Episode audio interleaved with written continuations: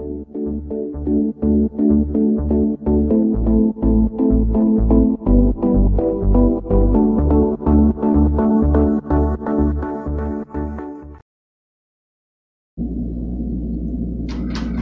dia, bom dia, bom dia, bom dia, boa tarde, boa noite. Eu sou Denis Soares, começando o mais um café da manhã. Hoje, 8 de. 8 de que dia, Denis? Hoje é 8 de fevereiro. Está aparecendo um monte de mensagem de configuração aqui que eu tenho que sair apagando. Então é isso. Estamos aqui batendo papo sobre o que é que anda acontecendo no mundo da bola, no mundo da política, no mundo da, do movimento sindical, principalmente. No mundo da bola, o Palmeiras perdeu a chance ontem de ir para a final do, do, Mundial Interclubes, perdeu lá para o Tigres do México. É, isso sempre para o futebol brasileiro que acredita ser aí o, o bambambam da, do futebol mundial. Isso acaba sendo sempre um trauma quando o time brasileiro é desclassificado já nessa etapa. Agora, se a gente parar para ver bem também, o time do Palmeiras não era exatamente assim uma maravilha. Certo? Não era essa beleza toda. No final da Libertadores, o Palmeiras ganhou fácil do Boca lá em, em Buenos Aires, mas em São Paulo certo? levou uma trolha que quase também se ferra e quase que não ia para. Não, não, não. Não ganhava nada. Certo? Foi um negócio meio. Aliás, a Libertadores não, a semifinal da Libertadores. Certo? Então não era nada assim que é, não era um time, esse time todo. Se a gente observa também a final da Libertadores, como certo, foi um show feio, né? Já que Marinho não teve inspirado. Esse penacho aqui, eu acho que ele vai me acompanhar aí pro resto da vida. Em suma, claro que os palmeirenses ficam tristes, é uma frustração de expectativa, mas, mas é isso. Jogou bola, não ganhou, então paciência. Vida que segue nessa fase morna agora do Campeonato Brasileiro, onde o Internacional se consolida aí como, como líder, salvo aconteça aí alguma tragédia. E daqui a pouco começam aí os campeonatos regionais, que a gente não faz ideia de como é que eles vão ser aí nesse período de pandemia.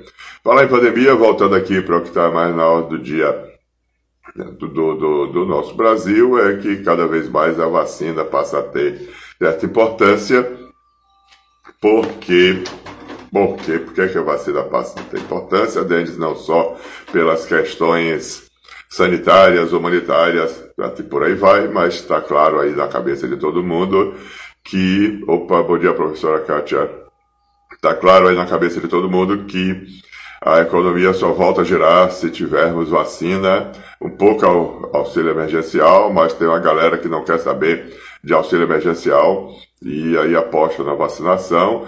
O movimento sindical também está colocando a vacina já como palavra de ordem né, importante na agenda. Logo após, o, o, o, a palavra de ordem mais importante para o movimento sindical hoje é o Fora Bolsonaro e fora Mourão né, também, com o impeachment da chapa e depois a campanha pela vacinação, né, porque é a possibilidade remota, mas é a possibilidade de retomada de emprego, retomada da atividade econômica, coisas dessa natureza.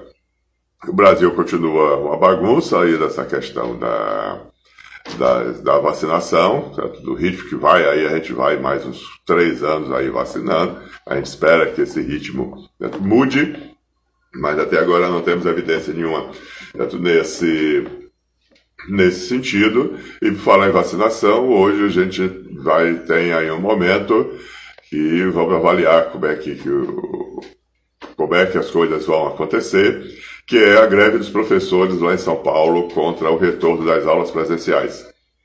Existe uma pressão na sociedade para que as aulas certo, retornem, existe uma preocupação também de, do, do possível certo, aumento da, do contágio, já que temos agora variante de vídeo com a velocidade de contágio, de vida, de vírus, com a, uma velocidade de contágio certo, bem maior, isso gera um problema da volta às aulas, que o problema não é só a sala de aula né, em si, mas a volta às aulas implica numa, no, no, no, no incremento de usuários né, do transporte público, né, em qualquer canto né, isso acontece, e por, por, por, por consequência, o aumento das possibilidades de contágio. Então é todo um debate que a partir de São Paulo começa a ter relevância. São Paulo é uma espécie de caixa de ressonância de uma série de, de, de iniciativas e vamos ver como é que o movimento sindical se comporta. Aqui na Bahia eu não vi uma manifestação assim mais contundente da PLB, que é o Sindicato dos Servidores Públicos, em relação à volta às aulas. No interior, essa posso... Opa, bom dia, Edna, tudo bem? Como é que você está?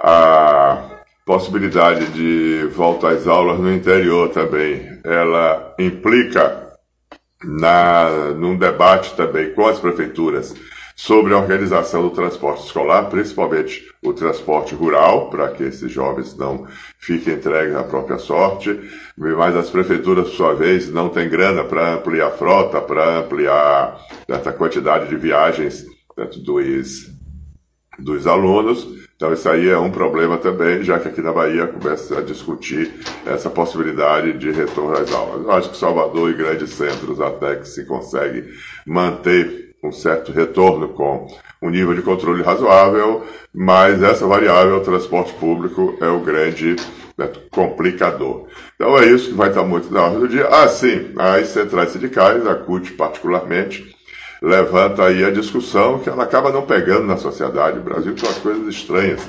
Né? A gente não discute é, é uma série de questões que seriam, são certo, importantes. Uma delas é a quebra de, de, de patente certo, das vacinas, para que qualquer centro de pesquisa que tenha a possibilidade de, de produção, assim faça.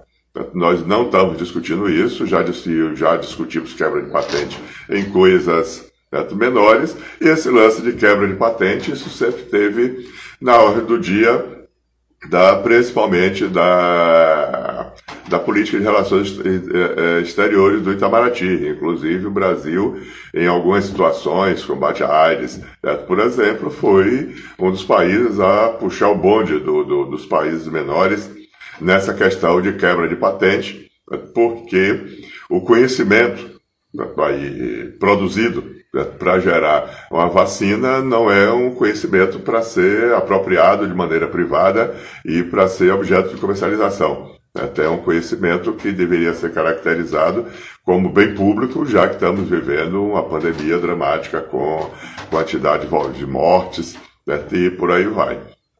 E por falar em discutir coisas estranhas, né, nós temos aí uma outra situação bem estranha que a gente vive. Quando estamos vivendo a pandemia, a gente entra no debate que tem sua pertinência, mas é, é, fica a pergunta de que enfoque a gente dá e qual é o, o, a importância dele no debate da política nacional, que são as questões né, raciais e, e a cultura do cancelamento, que eram discussões que estavam afeitas a uma vanguarda é, é, da classe média né, bem informada, e agora esse debate ele se torna público, ele chega na sala de jantar das pessoas a partir do Big Brother Brasil. Não é o, não seria é a, a, a melhor estratégia para que esse debate né, se torne público, mas a Rede Globo tem essa capacidade de pautar da sociedade e o problema é que pauta-se essa sociedade a partir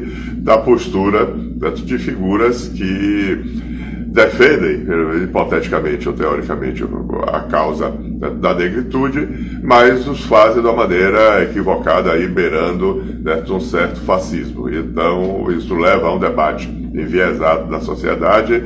Ontem à noite eu estava vendo que, por exemplo, a Jandira Fegali entra no debate e tudo, mas eu, a Jandira, deputada federal pelo PCdoB do Rio, mas dando uma rolada agora dos grupos de WhatsApp, né, já tem esse debate aí, pô, a esquerda deve entrar, não deve entrar, o movimento negro de esquerda deve entrar, não deve entrar, porque essa estratégia, urdida ou não, do Big Brother, ele faz com que esse debate enviesado passe para a sociedade como sendo o debate né, que o movimento negro faz e quem acompanha esse rolê aí sabe que a coisa não é bem assim. Então, galera, nós temos aqui do nosso Brasil Varanil a tarefa de estar discutindo né, a quebra de, de patente da vacina e estar discutindo né, a cultura do cancelamento do Big Brother Brasil. É um negócio meio surreal, mas é o mundo onde nós estamos metidos, que nós estamos vivendo e a gente tem que dar conta né, dele. Né? Então, para dar conta dele, eu vou voltar aqui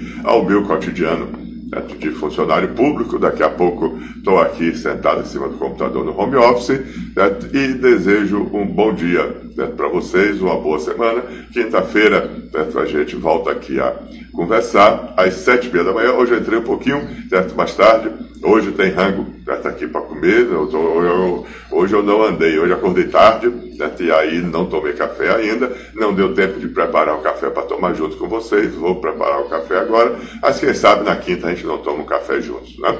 Então é isso. Beijo no coração de todos. Quinta-feira nos vemos por aqui. Tenham todos uma boa semana. Tchau, tchau. Fui.